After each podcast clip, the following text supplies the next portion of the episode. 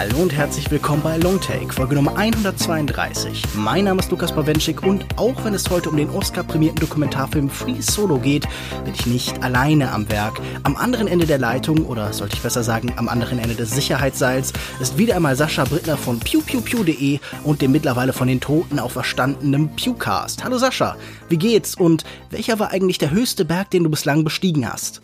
Ja, hallo. Vielen herzlichen Dank, dass ich eingeladen wurde, Lukas. Es freut mich sehr. Wenn ich falle, fällst du auch. Freu dich drauf. Äh, dann wird der oh Podcast oh ganz schlecht. Der höchste Berg, den ich jemals bestiegen habe, heißt Mount Cannon. Der liegt im Glacier National Park in Montana. Und der ist knapp 2730 Meter hoch. Das ist ja schon mal gar nicht schlecht. Ja. Das höchste, was ich bis jetzt bestiegen habe, war irgendein Berg in Österreich. Ich weiß nicht mehr den Namen. Ich weiß nicht mehr, wie hoch er war. Ich weiß nur, dass ich sehr beeindruckt war als Kind, weil oben auf der Spitze Schnee lag und das im Sommer. Bei mir lag kein Schnee mehr. Aber das war auch weniger Klettern, es war eher so, so eine Mischung aus Wandern und Klettern. Bevor wir zur tatsächlichen Besprechung kommen, man kann uns auf iTunes Rezensionen hinterlassen. Damit hilft man uns, besser gesehen zu werden. Und ich verspreche, alle von euren Texten hier im Podcast vorzutragen. Der heutige stammt von Quaderbauer. Er gibt uns fünf Sterne und schreibt, wunderbar, nur leider zu selten. Hier wird das Filmeschauen beinahe zum Mittel zum Zweck degradiert. Sprachlich brillant und inspirierend für ein Studium der Filmwissenschaft vielleicht? Und dann die Figuren erst. Lukas und dann natürlich all die fast ebenso spannenden Gesprächspartner. Einzig die Seltenheit kann bisweilen frustrieren, da bleibt nur noch Letterbox zu verfolgen. Quaderbauer, vielen Dank für deine Bewertung, vielen Dank für deinen Kommentar. Müsste ich die Sachen hier nicht schneiden, würde ich wahrscheinlich irgendwie drei oder viermal so viel veröffentlichen. Dazu bin ich im Endeffekt immer zu faul. Reden fällt mir leichter, als das nachher dann irgendwie in eine erträgliche Form zu bringen, beziehungsweise mir dafür noch die Zeit zu nehmen. Und zu allem anderen, ich hoffe doch, dass wir das Sehen nicht auf Mittel zum Zweck reduzieren, degradieren. Dafür sind die Filme, die wir hier oft besprechen, ja auch viel zu spannend und zu gut. Aber wie gesagt, jeder, der von uns seine Nachricht vorgelesen haben möchte, der uns sagen möchte, was wir hier gut machen und was wir vielleicht noch besser machen können, der kann uns das zum Beispiel auf iTunes schreiben. Aber dann würde ich sagen, kommen wir doch auch zu Free Solo. Noch in den Vorreden von Friedrich Nietzsches, also sprach Zarathustra, tritt ein Seiltänzer auf und ermutigt den Prediger zu setzen wie Der Mensch ist ein Seil, geknüpft zwischen Tier und Übermensch, ein Seil über einem Abgrund. Ein gefährliches Hinüber, ein gefährliches Auf dem Wege, ein gefährliches Zurückblicken, ein gefährliches Schaudern und Stehenbleiben. Was groß ist am Menschen, das ist, dass er eine Brücke und kein Zweck ist. Was geliebt werden kann am Menschen, das ist, dass er ein Übergang und ein Untergang ist. Als der Seiltänzer in den Tod stößt, erklärt Zarathustra ihm in seinen letzten Momenten, du hast aus der Gefahr deinen Beruf gemacht, darin ist nichts zu verachten. Nun gehst du an deinem Berufe zugrunde, Dafür will ich dich mit meinen Händen begraben. Und wenn man ehrlich ist, das beschreibt den 33-jährigen Free Soloist Alex Honnold gar nicht schlecht. Nur, dass er Berge ohne Seil besteigt und ohne technische Hilfsmittel und ohne Begleitung. Free Solo von dem Regieduo stehend aus Jimmy Chin und Chaiva Sorelli begleitet ihm bei seinem bislang wagemutigsten Aufstieg. Klommen wird der 2300 Meter hohe El Capitan im Yosemite-Tal in Kalifornien. Doch auch wenn seine sportliche Leistung gewürdigt wird, stehen hier andere Themen im Mittelpunkt. Was treibt Honnold und seine Monomanie? Wie funktioniert er als Mensch? Wie in Beziehungen und im häuslichen Leben? Längere Passagen widmen sich seiner komplizierten Beziehung zu Life-Coach Sunny McCandles. Es gibt viele Versuche, Extremsportler zu erklären, ihre Tendenz, sich in gewaltige Risiken zu stürzen, Ruhm, Geld und bestimmt auch eine Sehnsucht nach Distinktion, der Wunsch, etwas zu tun, das kein anderer getan hat, Übermenschliches zu leisten, eben. Sascha, der Film hat dich, wenn ich das richtig verstanden habe, sehr überzeugt. Meine erste Frage, der Versuch, so einen Einstieg und einen Zugang zu finden, das Thema ist ganz offensichtlich faszinierend und kommt mit einer eingebauten Dramaturgie einher. Als Alex an besonders schwere Passagen stößt, hatte ich sogar Angst, aus meinem Kinosessel in den Tod zu stürzen. Aber was fügen die Regisseure deiner Meinung nach dem interessanten Gegenstand hinzu? Bietet Free Solo nur ein spannendes Grundthema oder ist eben auch der Film außen herum gelungen? Die Frage, die über allem steht für mich, ist, darf man jemanden dabei filmen, wie er sich selbst in Gefahr bringt und eventuell dabei sogar stirbt?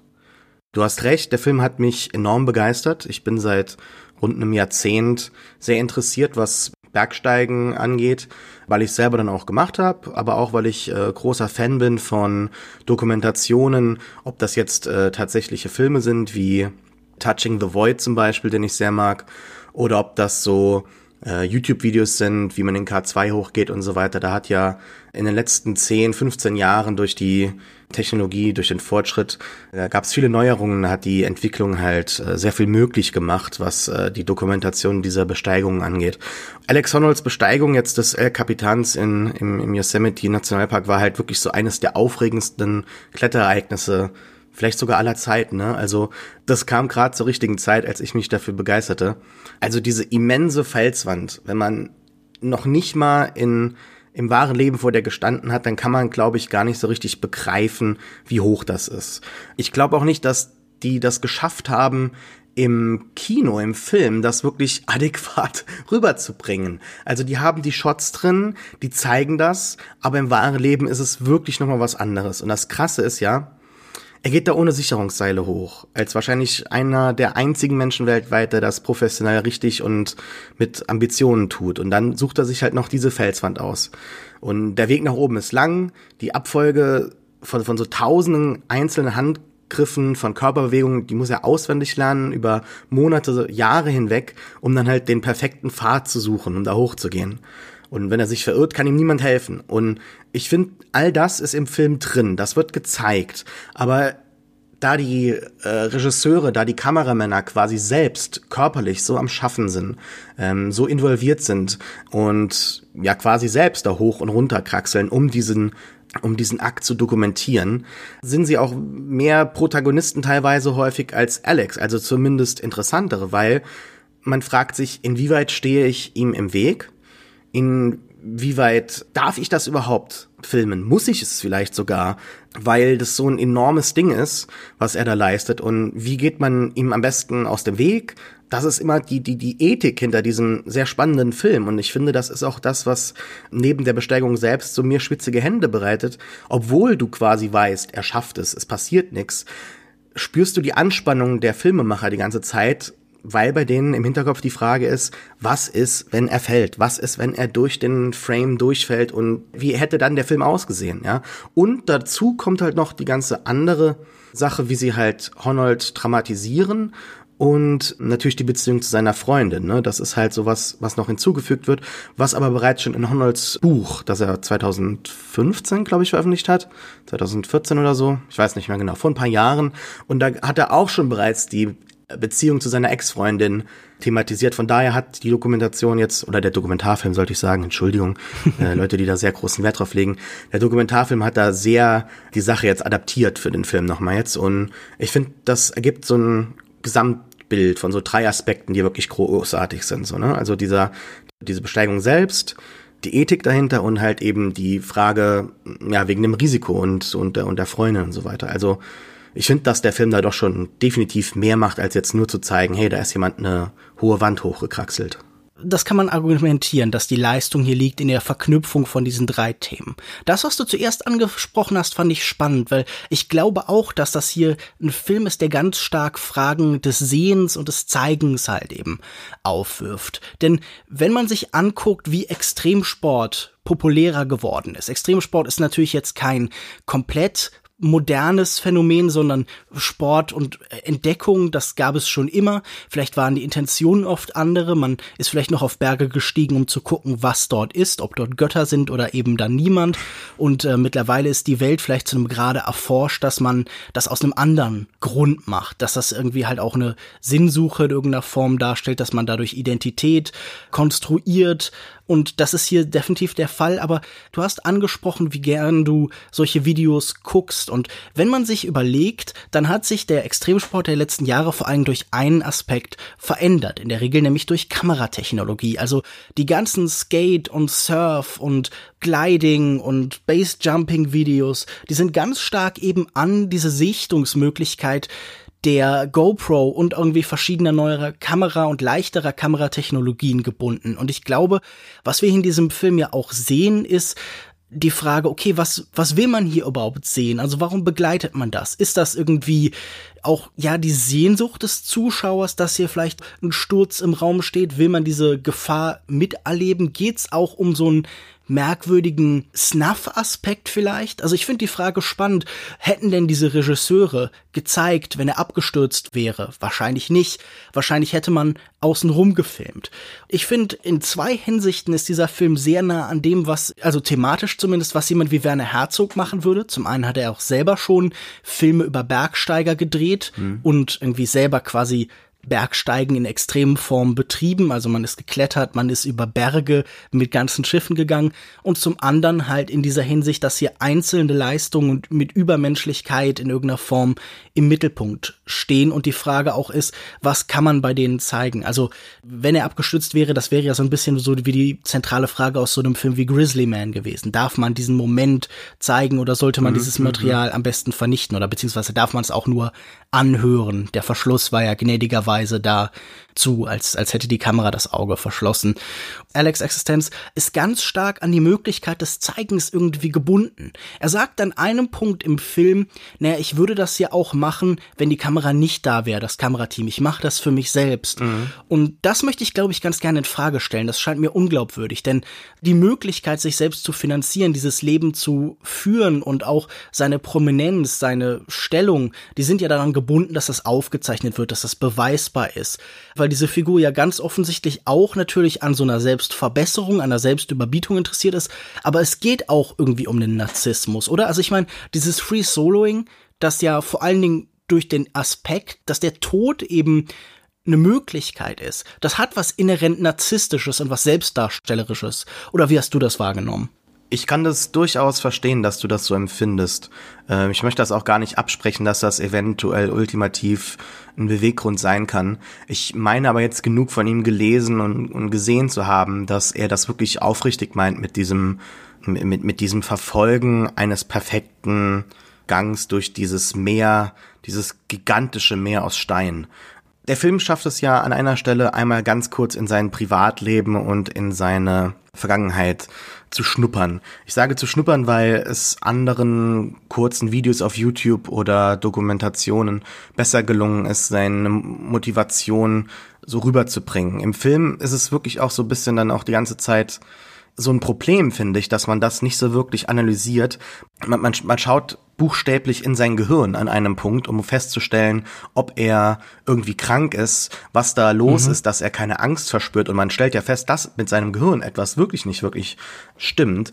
Man fragt sich aber nie so wirklich hinsichtlich einer Diagnose, ob vielleicht da in, was, was mit ihm falsch ist. Also Autismus wird einmal ganz kurz, glaube ich, mhm. jetzt angesprochen. Ich ja, ja, Asperger-Syndrom steht im Raum, so dass auf dem Spektrum hab ist. so viele Videos jetzt gesehen. Es kann sein, dass sich da das ein oder andere vermischt äh, in meiner Erinnerung.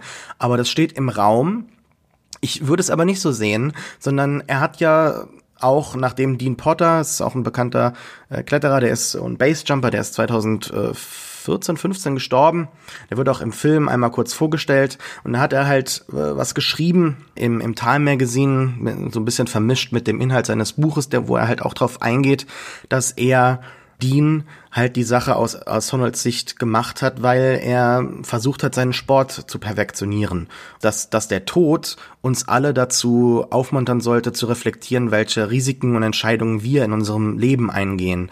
Nicht nur jetzt, wenn es ums Klettern geht, sondern bei allem, was man halt versucht. Und sind wir ehrlich, hier geht's um, um absolute Extreme bei diesem Sport. Man, es geht mhm. um das Erkunden, um, um das Erobern es ist ein ganz tiefes und menschliches Bedürfnis. Ich glaube, all das, was wir, und da stimme ich ihm vollkommen zu, er hat gesagt, all das, was wir tun können, ist halt immer zu schauen, egal wo wir sind, egal was wir machen, zu schauen, ob wir das richtig und gut machen und so, so gut wie möglich. Und äh, wenn wir dann Entscheidungen treffen, bei denen wir ja mit einem klaren Geist rangehen, dann ist das in Ordnung. Ja, also wenn man sich der Risiken bewusst ist und trotzdem seine Träume verfolgt, dann kann man da eigentlich nicht so wirklich was Böses dran sehen. Und wie viele Menschen von uns leben denn tatsächlich so mit, mit, mit, mit diesem Motto? Und das finde ich ziemlich inspirierend. Ich hm. glaube, er tut das deshalb. Ich, das sagt er auch an einem Film, äh, im Film. Es muss ja quasi ich habe eben diese, diese Abfolge angesprochen von Handgriffen, Körperbewegungen, von, von Bewegungen mit den Füßen. Das ist ja teilweise nicht einfach nur so rechts, links, hoch oder so weiter. Wo sind die Griffe? Sondern das sind ja teilweise wirklich sehr, sehr schwierige äh, Körperverbiegungen.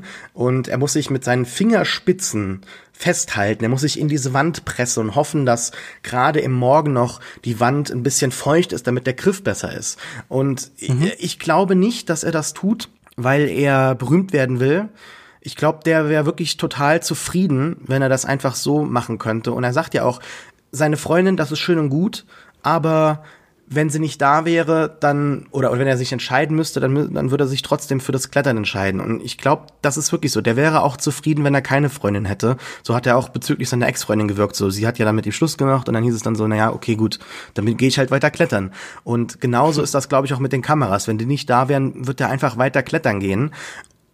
Aber das Trauma mit seinem Vater, das wird kaum im Film so wirklich erwähnt, dass der halt mit Mitte 50 einen Herzinfarkt bekommen hat. Ich glaube, da war Alex so noch relativ jung im Teenageralter. Und das hat dem definitiv einen Knacks gegeben, weil der hat wirklich gemerkt, das Leben kann wirklich mit so einem Schnipser vorbei sein. Und wenn du nie ein Risiko eingegangen bist, kann es dir trotzdem passieren, ja. Gerade so Herzinfarkt. Also von daher, ich, ich glaube das nicht. Ich, ich, das ist definitiv ein hm. Aspekt, aber er macht das, denke ich, eher, um das Geld zu haben, um frei leben zu können. Äh, auch wenn das Leben, das er da momentan äh, im Film lebt, nicht wirklich teuer ist, aber ihm halt doch die Freiheit gibt, das halt zu machen. Und dieser Versuch, einmal perfekt zu sein, dieses Gefühl zu haben, ich wäre jetzt gar nicht mehr am Leben, ich wäre gar nicht hier oben, wenn jetzt nicht gerade meine Handlungen komplett perfekt gewesen sind. Das ist, glaube ich, ein Gefühl, ja. das ist für jemanden wie ihn unglaublich reizend. Also, das kann ich definitiv nachvollziehen. Einmal im Leben sich halt wirklich so zu fühlen, so, mir kann gerade keiner was, ich habe gerade was geleistet und meine reine Existenz, dass ich diesen Gedanken habe, beweist, wie geil ich gerade bin. Ja. Ich finde das am Film so ein bisschen schade, dass er beim Porträtieren so ein bisschen oberflächlich bleibt. Also ich finde die Kletterpassagen oft wahnsinnig spannend, aber zum Beispiel diese Versuche von Psychologisierung. Also da gibt's ja die Beziehung zu seiner Familie, da wird mehrfach gesagt, es gab da wenig Liebe, es wurde nie gesagt, I love you, es gab da wenig Umarmungen. Der Vater, der stirbt, wird auch als sehr distanzierte Figur beschrieben und einmal gibt es da diese Gleichsetzung dieser Abgründe mit den emotionalen Abgründen in seinem Leben. Das ist so eine der visuellen Ideen, die die Filmemacher da herantragen. Das fand ich alles nicht so besonders überzeugend und ich habe dann gedacht, da hätte man jetzt einen spannenden Filmemacher gebraucht. Einen, der die interessanten Fragen stellt. Also zum Beispiel wirklich jemanden wie Werner Herzog. Mhm. Weil ich finde es schwer zu ergründen, es gibt irgendwo darunter eine Form von Ideologie, eine Form von Weltanschauung, die diese Bewegung nach oben treibt. Also das nur zu reduzieren auf einen psychologischen Defekt, auf einen Knacks, das wäre mir zu einfach. Ich finde, man sieht im Extremsport immer so eine merkwürdige Surfer- und Hippie- Libertarismus-Identität. Also es ist immer so ein Freiheitsgefühl, so ein Loslösen. Es ist oft so eine Sehnsucht nach einer Ursprünglichkeit. Bei ihm sehe ich vor allen Dingen etwas, das halt äh, der Philosoph Tristan Garcia ganz gut beschrieben hat, diese Sehnsucht nach dem intensiven Leben. Ich glaube, das deckt sich auch ganz gut mit dem, was du gerade beschrieben hast. Denn äh, Tristan Garcia schreibt in seinem Buch, in seinem Essay, es sind ja nur 200 Seiten, ja, die moderne Gesellschaft verspricht den Einzelnen nicht mehr ein anderes Leben oder ein seliges Jenseits, sondern lediglich das, was wir schon sind, mehr und besser. Was uns als erstrebenswertes Gut angeboten wird, ist eine Steigerung unseres Körpers, eine Intensivierung unserer Freuden, unseres Liebesgefühls und von Emotionen. Und es geht, glaube ich, darum hier auch in Teilen, dass Intensität im Leben, eine Steigerung von allem, was in einem ist, so eine neue Form von Besitz ist. Also es geht nicht mehr um eine gesellschaftliche Teilhabe durch Eigentum, sondern in weiten Teilen eben durch, ja, eine Form von intensiver Lebensführung. Und das kann man ja gar nicht außer Frage stellen. Dieser Mensch ist öfter in Tod- oder Lebenssituationen als wahrscheinlich die meisten Menschen auf dem Planeten. Er dürfte da so zu den 1%, zu den Superreichen der Intensität gehören. Also diese für E-Elektrizität, die in dem Buch beschrieben wird, diese Spannung, die den Menschen durchläuft, die ihn durchführt, dieses in der Schwebe hängen, das ist bei ihm ja schon physisch eigentlich angelegt. Was bedeutet das für ihn? Also wie sieht er die Welt? Wie stellt er sich eine Gesellschaft vor? Will mhm. er ausbrechen? Will er weg von allem? Wir haben das ja oft bei so Extremsportlern. Ich denke zum Beispiel an Felix Baumgartner, dass das auch mit so komischen Vorstellungen von von was Autoritärem, einer autoritären Persönlichkeit geleitetes ist. Ich denke auch jemand an jemanden wie Jackie Chan zum Beispiel, der irgendwie ja mit perfekter Disziplin aufgezogen worden ist mit, mit Strafe und Zwang und der daraus auch eine Persönlichkeit entwickelt hat, die halt sagt, ja, die Chinesen müssen auch so ein bisschen zu ihrem Glück gezwungen werden. Also so eine mhm. Verbindung zwischen der Disziplin des Trainings und der Disziplin, die eine Gesellschaft braucht. Ja. Und dass sich dieser Film, sein Blick auf die Welt so, dass er gar nicht danach sucht, das fand ich irgendwie schade, weil das hätte ich spannend gefunden. Das hätte auch ihn als Figur halt noch mal komplexer und aufregender für mich gemacht. Also was bedeutet das, wenn ein Mensch als Einzelner, losgelöst von der Gesellschaft, losgelöst von Freundinnen, die er als so fast so ein austauschbares Gut sieht, die ganz nett sind, aber halt nur ein Bonus für die Existenz. Was denkt er über Menschen? Also man muss diesen Menschen doch mehr fragen. Warum haben die das nicht gemacht? Ja, du fragst mich was anderes. Ich habe mal eine andere Frage für dich. Hast du Valley Uprising gesehen, die Dokumentation über El Cap Besteigungen generell? Die habe ich dir nämlich ans Herz gelegt und da wird ja auch quasi in den ich glaube 60er Jahren angefangen, 50er, 60er Jahren. Da geht's ja auch im Prinzip ganz am Anfang um zwei hauptsächliche Figuren, die Namen sind jetzt mal egal, die aber nicht unterschiedlicher sein können. Der eine ist quasi ein Trinker, ein Abenteurer, der nur irgendwie die Berührung mit der Natur sucht, aber trotzdem halt die Natur nicht so wirklich annimmt, wie sie halt ist, sondern diese Erstbeschrägungen von El Cap waren halt wirklich so geprägt von A, Gerät, ne? man hat halt anderes Gerät, um da hochzugehen, Seile, Leitern und so weiter und vor allem, die machen halt diese diese Bowls halt in die, in die Wand selber rein. Die bohren sich ihre Löcher, die bohren sich ihre Sachen, wo sie sich dran hochziehen können. Und selbst das hat, glaube ich, ein anderthalbes Jahr gedauert. Also die sind da drin ähm, in dieser Wand und äh, leben da ja quasi. Genauso hat auch äh, The Dawn Wall, das ist ein 2015er Film über ähm, Tommy Caldwell, der ist auch im Film hier drin und wird als Alex mhm. Freund ja interviewt. Ja, er ist fast so eine Lehrmeisterfigur hier im Film. Ja, der sucht halt eine ganz andere Herausforderung. Aber bei dem war es halt auch, ich fand, der Film hat sehr genau hinterfragt, was ist das für ein Typ, woher kommt er, äh, welche Menschen hat er in seinem Leben, wie ist es dazu gekommen, dass der da jetzt in fast drei Wochen versucht, dieses Stück äh, oder, oder diesen Pfad, dieses Stück El Cap zu besteigen, der noch nie gefreeclimbed wurde. Ich fand, dass in, in Valley Uprising ganz deutlich dann in den 60ern diese Hippie-Kultur nochmal dann gezeigt wird. Und die hat sich ja dann hingezogen gefühlt und ist auch so ein bisschen inspiriert worden durch diese Leute, die dann halt in El Cap halt waren, weil andere mhm. hatten eine ganz andere Motivation, dort den, den, die Felswand hochzugehen, nämlich einfach die Verbundenheit mit der Natur, und auch die, Tour, die Natur so zu belassen, wie sie war, also ohne Balls hochzugehen, sondern selber einen Weg zu finden und halt die Natur so anzunehmen, wie sie ist und da einhergehend kommt noch das Vertrauen in die Freunde hinzu. Und ich glaube, dass das in gewisser Weise die Ideologie ist, die im Film anzutreffen ist, aber nie so wirklich. Ich finde schon, dass sie thematisiert wird. Sie wird halt nie angesprochen oder halt nach ihr gefragt, sondern ich finde, der Ansatz alleine da hochzugehen, ohne Seile an mhm. sich, ähm, das ist ja die These des Films. Und die hat für mich quasi, die liefert quasi schon die Antwort für deine Frage. Der versucht da komplett, und es gibt ja diese eine Szene, wo er an so einem Typ vorbeiläuft, der hat da, glaube ich, noch so ein, äh, so ein Onesie an, ne? also so ein, so, so ein Furry-Anzug sogar noch. Und die liegen da, die schlafen da, Seile und so weiter. Er läuft da einfach vorbei, als wäre er irgendwie auf dem Bürgersteig an zwei Leuten vorbeigegangen, ja, an zwei Obdachlosen. So wirkt so ein bisschen, weil die werden da noch mhm. so wach und gucken ihn an, sagen so, oh, was ist denn da los?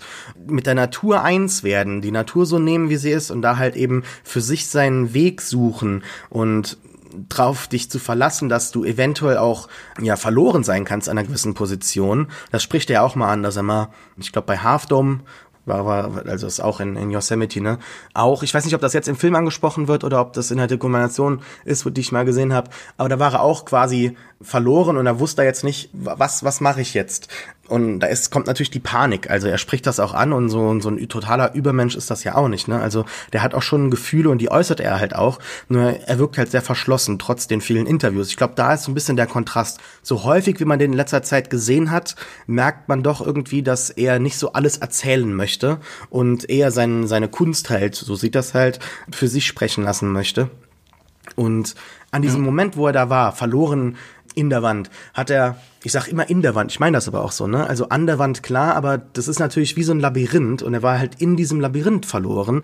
Und da hat er sich gefragt, was ist, wenn ich jetzt hier, das war nämlich auch eine Free Solo Besteigung, den Fuß absetze? Und er hat halt nicht wirklich sich getraut. Und er hat dann einfach nur die Entscheidung machen müssen, weil ansonsten es hätte ihm keiner helfen können, es, es gibt keine Alternativen und es hat dann ja auch funktioniert, aber das ist glaube ich so ein bisschen so diese die, dieses Vertrauen in die Natur, dieses Vertrauen in die Wege des Universums, so ein bisschen so, ich bin Freigeist und ich lasse mich irgendwie so leiten und verfolge einfach das, was ich will und irgendwie wird schon alles funktionieren. Also das ist es ja. für mich schon da, auch wenn es halt nie so ja, gefragt wird das Filmische selbst ist hier natürlich unheimlich technisch. Also wir haben hier Drohnen, wir haben hier, also man, man könnte meinen, Drohnen wären für diesen Film erfunden worden. Man hat hier bestimmte Kameras, die aufgehängt werden. Man hat hier visuell Simulationen dieses langen Pfades, der uns da reingezeichnet wird und so. Das ist schon alles sehr stark abhängig davon. Ich habe mich gefragt, ist das hier in letzter Konsequenz äh, nicht so das finale Ende von einer Leistungsgesellschaft? Also jemand, der ganz bewusst, das ist die, ja, so der, die, die Dichotomie, die er aufmacht. Er beschreibt seine Freundin, die Happiness will, und er beschreibt sich selbst, der Performance will. Und da erinnert er mich an zwei Sachen. Zum einen natürlich tatsächlich an so eine Körperkultur, an so Pumper, wenn man mal auf Instagram oder YouTube so Fitnessvideos anguckt und so, da geht es immer um, ja, die Steigerung von sich selbst. Man sieht immer so eine Nähe zu so einer Kriegerkultur. Er selbst beschreibt sich ja auch einmal so indirekt als, als Samurai, beziehungsweise auch aber mit viel Sarkasmus, das muss man jetzt auch hinzufügen. Ich, ich weiß nicht, wie viel der Sarkasmus da wirklich ist. Ich glaube, das ist so die Art von Ironie, die aber dann doch was eine Wahrheit trifft, also wo ein wahrer Kern definitiv ist. Und das schwang hier mit, bei mir die ganze Zeit mit, auch wenn er es vielleicht nicht so offenkundig macht, auch wenn er nicht jetzt der Typ ist, der eine Lebensweisheit, einen Fitnessspruch nach dem anderen raushaut, sondern er ist so ein bisschen verschlossener. Und ich habe mich gefragt, was so seine Wirkung, das Ziel ist. Und worauf ich gekommen bin, ist, er ist natürlich immer von diesen Kameras begleitet und er schafft Bilder, die ein Ideal sein sollen. Also er hat irgendwie so bestimmte Sachen von Selbstverbesserung so stark internalisiert, dass er jetzt quasi wie so ein Avatar funktioniert. Jemand, der die Bilder schafft, an dem sich Menschen orientieren können, der uns sagt, hey, guck mal, man kann alles schaffen, man muss nur an sich selbst arbeiten, man darf keine Angst zeigen, man muss einfach immer kontinuierlich besser werden. Er ist das Endergebnis von so einem Motivationsposter. Er mhm. ist der Typ, der oben auf dem Berg steht. Und damit dieses Bild, damit dieses Ideal in der Gesellschaft erstehen kann, muss erst dieser Mensch da sein, der es in irgendeiner Form ausführt. Ist es nicht interessant, dass dieser Film so Idealbilder generiert an ihm, ohne dass er dabei unbedingt gemeint ist? Also, dass er mehr so für so ein abstraktes Prinzip irgendwann einsteht? Und ich finde gerade am Ende, wenn er es dann geschafft hat, da ist irgendwie auf einmal so eine Distanz zwischen ihm und der Errungenschaft. Also er sagt dann immer wieder denselben Satz, also ich bin irgendwie total ergriffen oder ich bin extrem fröhlich oder begeistert oder so, ich weiß nicht mehr seine genaue Formulierung, aber sie fühlt sich wie so das Erwartete an. Hm. In dem Moment, in dem er es geschafft hat, scheint mir da eine Distanz zwischen ihm und der Tat oder der Figur, die da hinaufklettert zu sein. Ja, ich gehe da bei vielem mit, dass du sagst, aber ich würde immer ihn noch mal so ein bisschen rausnehmen und dann eine Distanz sehen zwischen ihm und dieser ganzen Kultur und dieser Ideologie, die du beschreibst. Ich habe halt sehr viel von ihm gesehen und der mhm. Film wirkt für mich so ein bisschen wie so ein Addendum in gewisser Weise, obwohl es ja eigentlich das Größte ist, was er jemals gemacht hat. Alex Honnold war halt schon vor, vor Jahren, bevor er das jetzt gemacht hat, ein bekannter Name über diese mhm. Kletter-Community hinaus. Er hat sehr, sehr viel halt schon gemacht und im Prinzip war das Ding hier jetzt so das Letzte, was er wirklich machen konnte. Er hat ja sein Buch geschrieben, das habe ich jetzt schon mehrfach erwähnt, und da war er gerade so mal 30 rum. Und da hat er gesagt, das war für ihn kein gutes Erlebnis. Also er hat dann quasi über seine Leistungen geschrieben, er hat das alles reflektiert, aber er fand das sehr deprimierend, dann halt in seine 30er reinzugehen und zu merken, er hat ja quasi alles schon jetzt erreicht und alles gemacht und er hat momentan gar keine Aussichten auf irgendwas Neues und El Cap zu besteigen war halt ja, so ein Traum, das sagt er ja auch im Film, dass es halt schon länger eine Idee war, aber die halt so verrückt geklungen hat, dass er es nie ernsthaft in Erwägung gezogen hat, bis so ein paar Jahre danach. Aber er hat da dieses Plateau angesprochen und ich glaube, das sehr, sehr viele Menschen, sehr, sehr viele leistungsorientierte Menschen das häufig so verspüren, so eigentlich müsste ich mich jetzt steigern oder ich mache das so oft und so intensiv und so viel. Ich müsste mich eigentlich verbessern, aber ich erlebe stattdessen so ein Plateau und stellen dabei, also die Menschen meiner Ansicht nach stellen dabei gar nicht fest, dass sie quasi schon in der Spitze sind. Und das ist ja bei, bei Donald mhm. so, dass, dass nichts mehr geht. Und dass er sich dann quasi noch mal was drüber ausgesucht hat da gehe ich mit. Also das ist schon ziemlich äh, verrückt und ziemlich, ja, im Film, er sagt ja auch immer wieder, sein, sein Lieblingswort ist ja outrageous. Und das ist halt auch wirklich mhm. so. Da, da, das kann man nicht anders beschreiben. Ich hätte aber eine andere Frage mal an dich. Er wird ja immer so, und das versuchst du jetzt auch die ganze Zeit so zu erforschen, so also ein bisschen als Weirdo, als, als komischer Typ hingestellt äh, und irgendwie mhm. nur das verleiht ihm dann die Fähigkeit, das wirklich zu machen. Ja, also Tommy Caldwell, sein Kletterfreund, sagt ja auch mehrfach im Film, Film. Also jemand, der keine Ahnung davon hat, der sagt, ja, hat er halt gemacht. Und jemand, der viel Ahnung hat, der dreht total durch. Und er hat sich ja so festgelegt, was, was kann ich tun?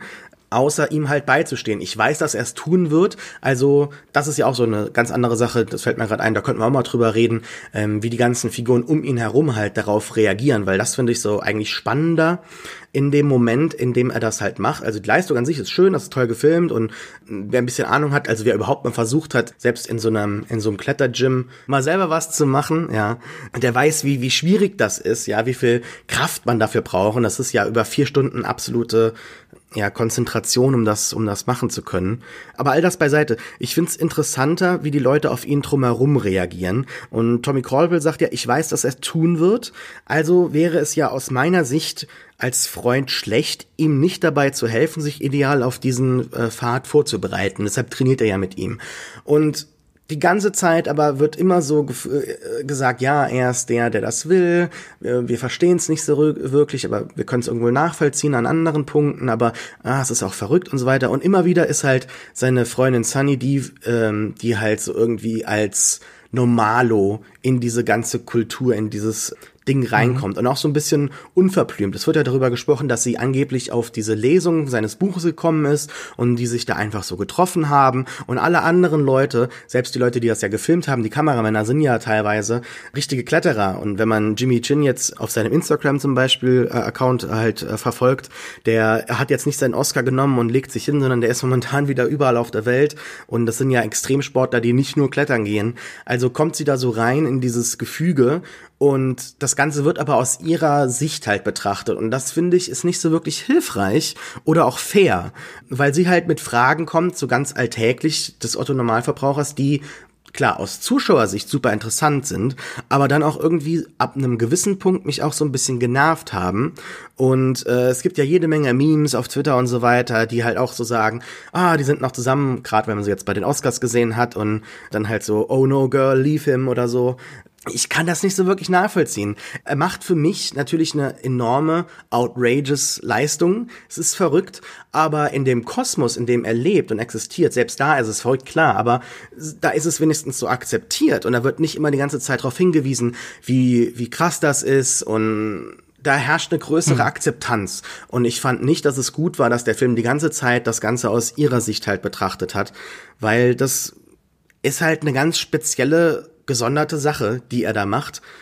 Ja, ich weiß nicht. Ich fand, ab einem gewissen Punkt hat sie auch, also mich stürzt, dass das aus ihrer Sicht betrachtet wird und ab einem gewissen Punkt, dadurch, dass sie halt immer wieder diese Fragen stellt und die auch dann reingeschnitten werden, das war eine bewusste Entscheidung, wirkt sie dann auch ab einem gewissen Punkt so als nervige, als lästige Freundin, die ja nicht vielleicht doch besser beiseite ja, die er vielleicht droppen sollte, ne? Also, die er, der sollte die Beziehung beenden und sie fährt ja nur noch am Ende tatsächlich weg, um ihm halt die Freiheit zu geben, das machen zu können.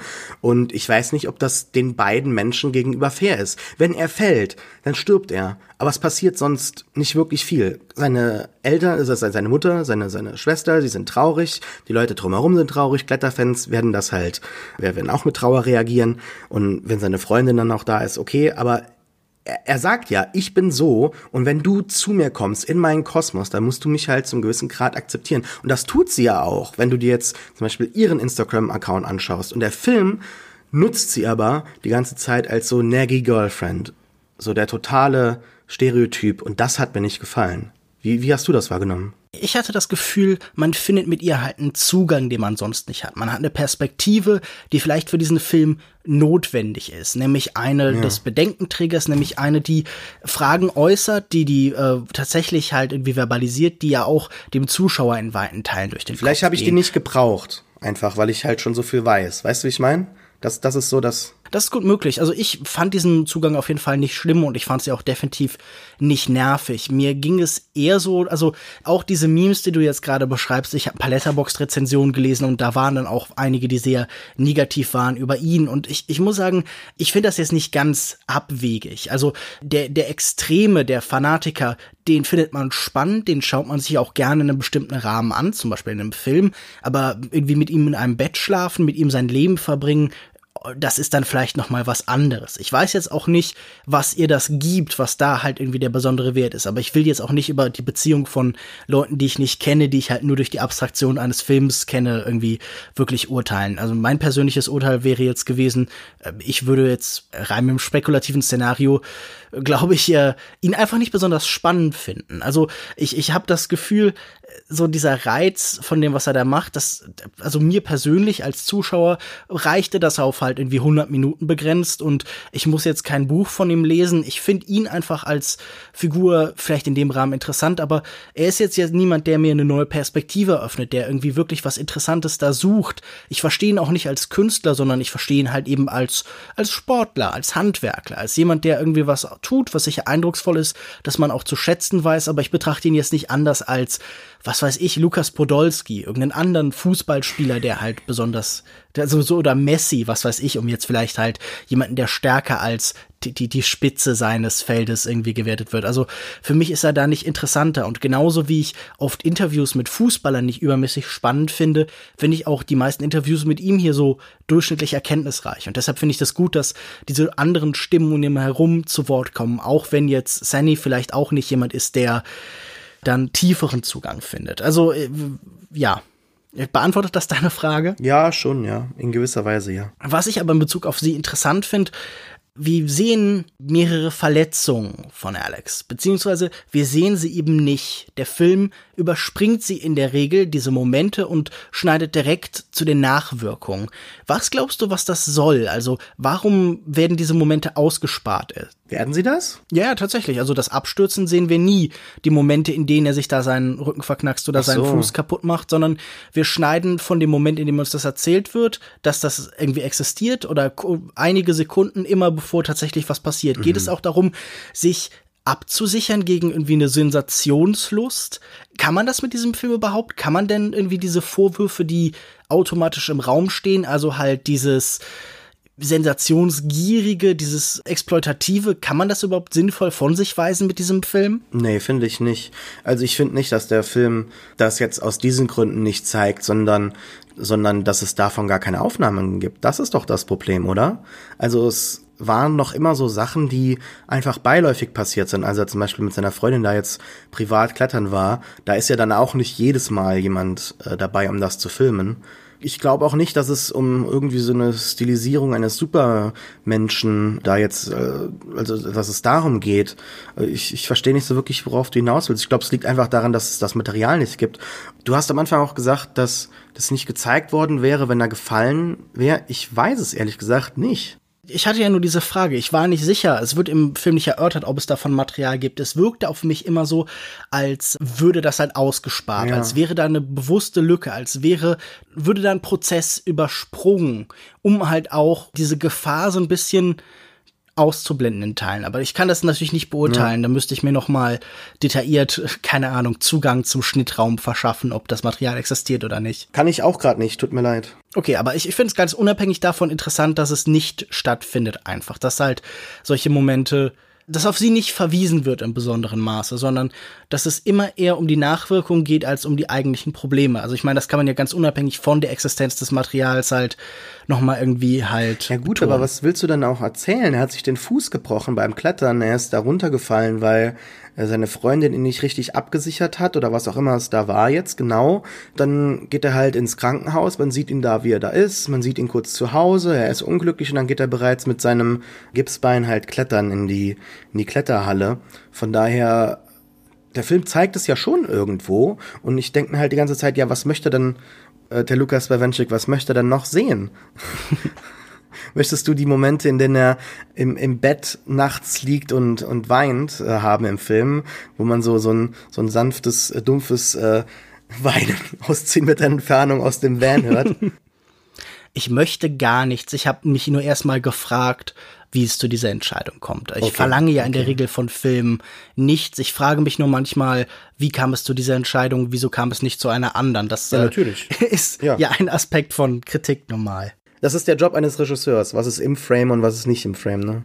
Der glaube ich Scorsese mal gesagt. Ich wollte noch auf eine Sache noch mal zu sprechen kommen, vielleicht wieder so ein bisschen zu dieser Frage, was treibt ihn, was ist seine Ideologie? Er sagt diesen Satz, uh, nothing good happens when you're happy and cozy. Wie verstehst du das in seinem Fall? Also es gibt ja traditionell schon immer halt so diese, diese Trennung von, von Pflichterfüllung und von einem Streben nach Glück. Also bei zum Beispiel Philosophen wie Kant ist ja immer der Gedanke da, der Mensch ist nicht zum Glücklichsein, sondern um eben seine Pflicht zu erfüllen. Ja, der Mensch, das ist, das ist sowieso der Mensch, ja. naja, man versucht ja immer allgemeine Maximen ich verstehe es schon, Natürlich, ja, aber äh, gerade grad dieser Dokumentarfilm will ja quasi zeigen, dass eben nicht alle Menschen gleich sind. So. Und das ist jetzt keine Offenbarung, aber es ist natürlich hier ein ganz besonderer Fall, weil es sich um jemanden ganz Besonderes handelt. Äh, nicht jemand, der einfach jetzt sagt, ja, ich äh, gehe jetzt nicht nach Mallorca an den Strand, sondern suche mir irgendwie eine andere äh, Erfahrung, gehe nach Südafrika irgendwie auf Safari und das ist irgendwie dann meine Herausforderung, wie auch immer, sondern es geht um jemanden, der in seinem Sport, der sowieso schon nur sehr wenige Leute anzieht, wo es halt um wirklich körperliche Voraussetzungen geht, um Wille, um wirklich hartes Training, bei dem man halt ja nicht nur besser wird, sondern auch stärker wird, äh, mental auch immer irgendwie sehr viel Stärke braucht, denke ich. Ich glaube, einen letzten Aspekt, den wir unbedingt noch ansprechen müssten, und ich würde sagen, das ist mein größter Kritikpunkt an diesem Film. Die Musik im Abspann von Tim McGraw ist absolut grauenhaft. Das ist ästhetisch. ich kann mich nicht dran erinnern. Der, der Song heißt Gravity und es ist, könnte wirklich im wahrsten Sinne des Wortes so irgendwie I'm climbing a mountain, it's very high, away from gravity. Also es ist auf jeden Fall wirklich absolut scheußlich. Also das, das war für mich schon dann am Ende auch die Feststellung, okay, hier ist auf jeden Fall kein tiefgehendes ästhetisches Verständnis, hier ist kein Sinn für Schönheit und Wahrheit und Gerechtigkeit, sondern da ist Tim McGraw und das war das dann das Ende. Nein, das ist vielleicht ein bisschen übertrieben, aber ich fand das ich fand das auf jeden Fall wirklich sehr, sehr unangenehm, dass dann ja, halt ja. so dieses Country, Folk, Rockige irgendwie so Banalitäten über den Abspann blubbern War der möchte. nicht auch für einen Oscar nominiert als bester Song oder so? Das ist gut möglich. Ich meine, das Irgendwie spricht sowas? jetzt auch nicht für ihn. das stimmt, ja. Die beste Song-Kategorie ist jetzt in der Regel nicht für große Qualität bekannt. Da ist auch einiges Scheußliches dabei. Ja, gut, das stimmt, ja. Aber gut, ich möchte nicht das zu sehr auf diesen einzelnen Song reduzieren, sondern ich würde mein Fazit auch ein bisschen unabhängig davon geben. Ich fand diesen Film in der Nachbesprechung eigentlich spannender als beim Sehen selbst. In weiten Teilen finde ich diese Figur interessant, das Thema. Ich muss jetzt nicht endlos viel Zeit mit ihm verbringen, aber ihn als Phänomen zu betrachten war spannend und vor allen Dingen fand ich dann auch noch einen Aspekt spannend, den wir jetzt vielleicht noch nicht so detailliert angesprochen haben. Der eigentliche Aufstieg, der wirklich ja, wie ein Dokumentar-Thriller am ehesten funktioniert. Ich habe da so eine gewisse Nähe zu vielleicht so diesen, ja, auch vom Todestrieb mit inspirierten Szenen aus sowas wie den neuen Mission Impossible Film gesehen. Also da ist ja auch irgendwie die Sehnsucht, sich zu inszenieren, die Sehnsucht, sich in so Extremsituationen selbst darzustellen. Das ist auch irgendwie Performance und Alex ist beim Klettern zumindest stellenweise dann doch auch ein ganz spannender Performer und äh, vielleicht jetzt nicht Tom Cruise, aber diese Szenen waren wahnsinnig aufregend und wer einen Actionfilm sehen will, einen Actionfilm des Realen, der ist hier an der richtigen Adresse. Wer diese Charakterstudie nochmal im Detail erleben möchte, der vielleicht eher nicht. Insgesamt ist es ein Film, den ich mochte, aber nicht für brillant gehalten habe. Ich finde ihn spannend, aber eben eher als etwas, das man in Einzelaspekte zerlegt, als etwas, das als Ganzes wirklich in sich geschlossen gut funktioniert. Ich stimme dir in jedem Wort zu. Gut, da, so schnell waren wir mit dem Fazit noch nie. Ja, soll ich jetzt noch Sterne geben oder was? Na, okay, bevor wir zu solchen Albernheiten kommen, würde ich sagen, wenn ihr das genauso wie wir seht oder komplett anders, wenn ihr eine Antwort auf die Frage habt, warum Extremsportler das machen oder wenn ihr vielleicht sogar selber Extremsportler seid, dann lasst uns das wissen. Man erreicht uns zum Beispiel auf facebook.de slash äh, Longtake Podcast, auf äh, soundcloud.com slash Longtake Podcast oder oder auf Twitter unter longtake.de.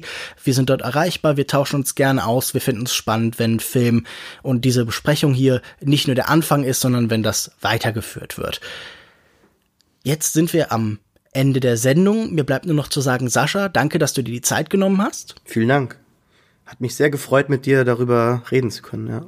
Ja, ich fand's auch interessant. Also, das ist auch irgendwie wie schon gesagt, ein Film, der in der Nachbesprechung sehr viel mehr bietet, als das vielleicht so auf den ersten Blick ohne Sportfilm, Kletterfilm vielleicht zu erwarten gewesen wäre. Aber was ich dich fragen wollte, wo findet man dich denn im Internet? Immer auf pewpewpew.de, das ist mein Blog. Man findet mich auf äh, Twitter unter @reeft r e, e f t Dort schreie ich aber meistens über Star Wars und äh, das endet oftmals in Tränen. Also bitte nur mit Vorsicht genießen. Und man findet mich auch jetzt wieder, wie Lukas bereits im Intro erwähnt hat, in meinem Podcast, dem Pewcast. Und äh, da wird der Lukas auch demnächst zu Gast sein, natürlich wieder ein gern gesehener Gast, der glaube ich bisher noch nie dabei war, weil wir uns auch als der Podcast damals äh, 2013, 2014 lief, noch gar nicht so richtig äh, gekannt haben gar nicht so richtig gekannt haben. Von daher, das wird dann Lukas äh, Premiere. Die Lukas mhm. Ultras dürfen jetzt schon auf iTunes natürlich auch mir eine 5-Sterne-Review hinterlassen. Einfach mal so als äh, Vorschusslorbeeren. ähm, dagegen habe ich sicherlich nichts. Meine Podcast-Performance darf dann dort bewährt, äh, bewertet werden. Ja, ich habe überhaupt nichts dagegen, wenn ihr dem Pewcast 5 Sterne gibt. Ich glaube, das ist ein sehr gut geführter Podcast mit einem wirklich sehr sympathischen Moderator. Wir haben ja eben schon über andere Podcasts gelästert. Mein Podcast hat momentan nur vier Sterne auf iTunes, Lukas. Das kann Wie, nicht sein. Es gibt andere also, Podcasts. Das ist ja wirklich ein, ist ein mittelschwerer Skandal. Wer tut denn, also wer, wer tut denn sowas? War da wenigstens eine gute Begründung oder sind das wieder diese feigen Leute, die irgendwie zwei Sterne geben und dann nicht mal was dazuschreiben, ja. warum du ein Arschloch bist oder genau. so? Genau. Diese feigen Schweine. Das habe ich nämlich auch gehabt. Also das, die habe ich ja auch gefressen. Wenn ihr mich hasst, dann macht das wenigstens richtig, okay? Ja. Gebt uns eine Review, die wir vorlesen können. Ja, eben. Alles andere wäre ja langweilig. Und wenn ihr mich hasst, findet ihr mich auch zum Beispiel auf Twitter unter @kinomensch und regelmäßig zum Beispiel auf Seiten wie dem Filmdienst, filmdienst.de, filmstarts.de, bei kino-zeit.de und bei verschiedenen anderen Publikationen. Aber das meiste verlinke ich auch auf Twitter und natürlich regelmäßig hier bei Longtake. Und damit bleibt mir eigentlich nur noch zu sagen, vielen Dank fürs Hören, tschüss und bis zum nächsten Mal. Tschüss.